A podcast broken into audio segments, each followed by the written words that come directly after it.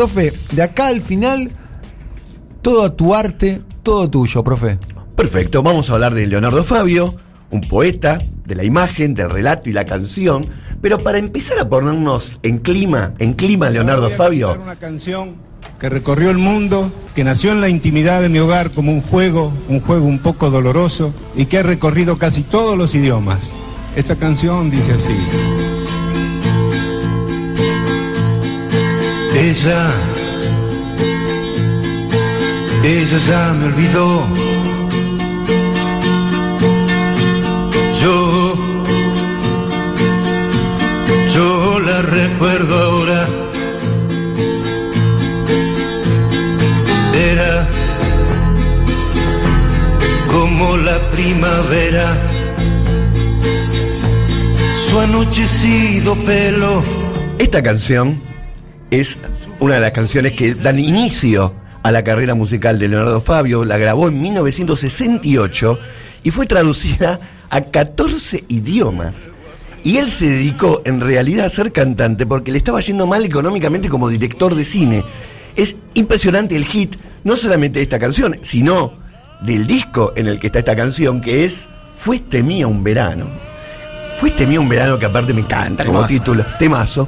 Vamos a hablar un poquito, un poquitito de él, que nos marcó tanto, Leonardo Fabio. ¿Cómo hubiese descrito Leonardo Fabio estos cuatro años de gobierno? Nos falta esa película. No hay un director de cine, digamos, post Leonardo Fabio que haya tenido el nivel intelectual y de conocimiento político, en mi opinión. ¿no? Pues recordemos, no quiero hacer comparaciones odiosas, eh, a Campanella.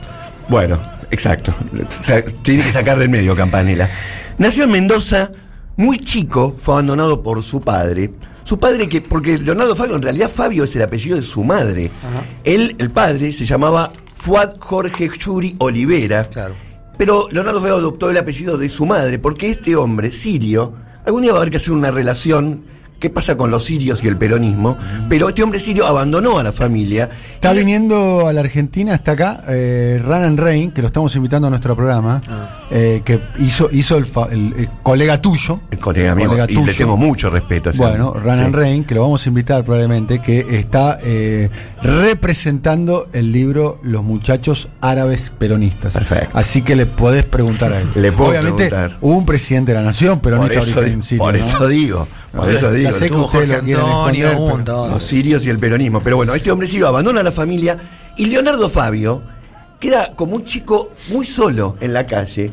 Eh, Lo, lo internan varias veces en esos, interna- en esos internados para pibes que están sueltos por ahí haciendo lío. Se escapaba cada rato, lo terminan poniendo preso, lugar del que también escapó, y finalmente se va de Mendoza, se viene a la ciudad de Buenos Aires, y él, según cuenta, en la estación Retiro se levantaba todos los días e iba a pedir plata, Sí. a pedir limosna. Muchas de esas experiencias están narradas en su primera película. Exactamente.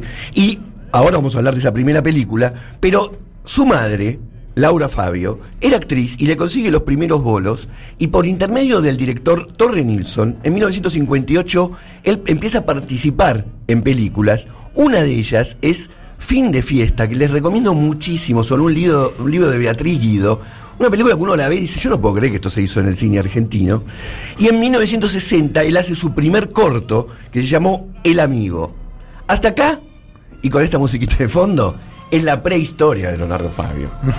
Ahora viene la historia, y es en 1965 cuando produce la película Crónica de un niño solo, que todavía al día de hoy, cuando se hacen encuestas entre cinéfilos, entre críticos de arte, etcétera, la ubican entre las más importantes películas de la historia del cine argentino. En 1967 realizó otra muy buena película que se llamó El romance del Aniceto y la Francisca, Sí, para mí su obra maestra. una obra maestra que después recicló en versión danza hace muy pocos Con años. Hernán Piquín. Exactamente, qué bueno tenerlo acá, el hombre. el protagonista de esa película era Federico Lupi, estaba Elsa Daniel y María Banner. Y en 1969, Fabio estrenó la película El Dependiente. Y ahí, yo también, yo les pido por favor vean estas películas, es imposible no verlas, pero en El Dependiente hay una muy joven, Graciela Borges, y el actor es Walter Vidarte, y juega con el doble sentido de la palabra el dependiente, porque el dependiente a veces se usa para el empleado que trabaja en un almacén, una ferretería en este caso, pero también el dependiente es lo que todos sabemos que es un dependiente. Amoroso también, ¿no? Y muy amoroso. Bueno, en es- esa película en realidad la- el co-guionista fue su hermano, este, Jorge Suair Yuri. Ahora, no le fue bien. Es, es decir, artísticamente sí le fue bien, pero económicamente le iba muy mal. Es más, le, le dejaron de bancar las películas desde lo que era en ese momento el Inca, y entonces Leonardo Fabio un día se levanta y dice, me voy a dedicar a otra cosa porque con esto me estoy muriendo de hambre. Sin embargo, ahora viene la sorpresa. Y saca canciones como la que escuchamos recién o como esta. Pantalón cortito, bolsita de mis recuerdos. Pantalón cortito, con un solo tirador. Con cinco medias hicimos la pelota y aquella misma siesta perdimos por un gol. Debutó en la tele, en la botica del ángel, que conducía Eduardo Vergara Leumann, y fue tal el éxito. O sea, viste cuando vos querés hacer una cosa y te va bien en otra. Otro gran programa. Otro gran programa, pero ahí le fue muy bien. Empezó a grabar discos. El primero fue el que dijimos, Fuiste mía un verano. En 1969 sacó un segundo disco. Se hizo súper famoso. Estaba ahí en el trío con Sandro y Palito Ortega. Eran las estrellas del momento.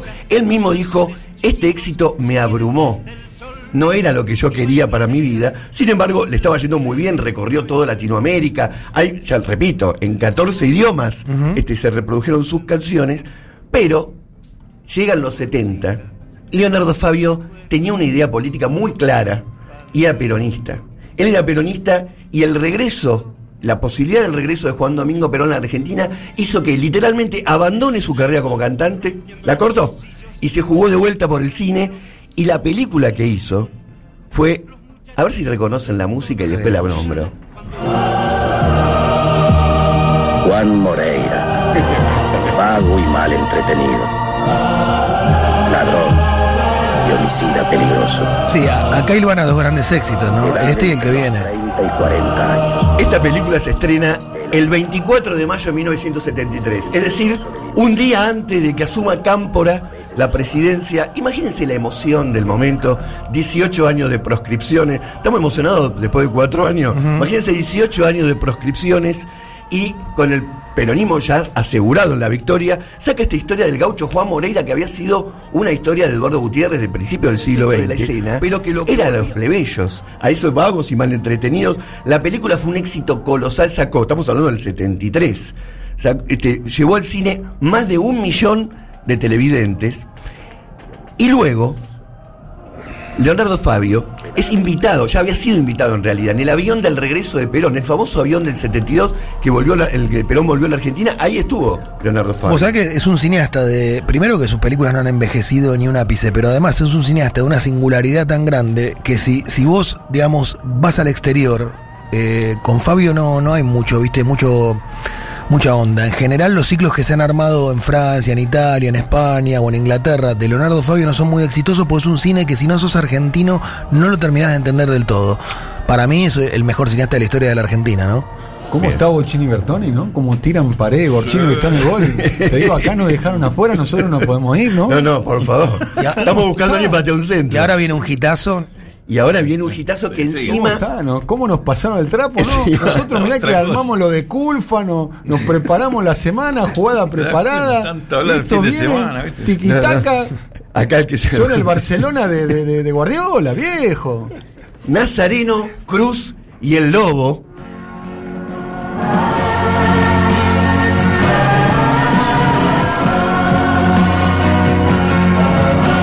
Yo quiero, yo quiero esta música el 10 de diciembre. Con una el 10 de actuación extraordinaria de Juan José Camero. Exacto, Juan José Camero y esa voz es Marcelo Marcote. Esa voz es Marcelo Marcote. O el olvidado Marcelo Marcote, que en esa época era un pequeño de un- algunos años. Pero lo, lo extraordinario de esta película, que aparte Nazareno es séptimo hijo varón, de paso podemos mencionar a los que nos mandan de, de séptimo hijo varón, era Nazareno y por eso se iba a convertir en lobo. Pero lo extraordinario que aparte acá, este, Leonardo Fabio está mandando un mensaje. Un mensaje que tiene que ver con las actuaciones, eh, decimos, Alfredo Alcón, que hacía de Diablo, y Juan José Camero, que estaba muy churro, Juan José Camero en ese momento. Opino lo mismo. Opino lo mismo. Juan José Camero, Que tuvo una participación estelar, discúlpeme la digresión, pero vale la pena. eh, en, en un reality que se llamaba Reality Reality. Sos malo, sos malo. Lo tiraron en la pileta, Todo- todo- en ese no, no, reality. Estoy hablando a favor. Ah, bien. Estoy hablando a favor de Juan José Camero. ¿eh? Bien. Hay un momento de esta película que aparte que tiene esta música fabulosa y reproduce en imágenes una poética fantástica. Sí, una cumbre del melodrama. En un momento hay un diálogo entre Alfredo Alcón, que es el diablo, y Juan José Camero, que entre las riquezas y el amor había elegido el amor. Entonces Alcón le dice, evidentemente vos ¿Cómo vas a ir... la, ¿Cómo está la máquina de humo, mami? ¿Cómo está la máquina de humo? No, si no tenés poética no Ay, puedo. ay, ay, mamita querida. No. Eligió el amor. Es un relato. Eligió el amor y entonces el diablo le dice. Pongo la fecha, ¿eh? 5 de junio de 1975. La Argentina estaba en llamas. Sí. Y el diablo le dice: Vos vas a ir a hablar con él, con Dios. Te pido una cosa: decile que estuviste conmigo. Decile que estoy cansado. Decile que quiero charlar. Estamos hablando de la reconciliación nacional, estamos hablando del Consejo, estamos hablando del Consejo, estamos hablando del gran pacto de la unidad. Es un momento en el que la Argentina explotaba por las distintas bandas que se estaban peleando y hay ese diálogo en la película, es formidable. Y bueno, no hubo diálogo, llegó el golpe de 1976. Todo política vos. ¿eh? Todo... Esto, estamos hablando de Leonardo Fabio. Aparte, me estoy olvidando. con el corazón y los milicos le respondieron con los fusiles. Me estoy olvidando. Muy politizada. Me estoy olvidando del acto del 20 de junio de 1973 en Ezeiza, cuando volvió Perón y fue una masacre Estuvo que en el palco, ¿no? maestro de ceremonia. Frente a eso está la Unión Industrial Argentina. Ponelo entero, ponelo entero, me a eso está la Unión Industrial Argentina, que ni es unión, ni es industrial, ni es argentina.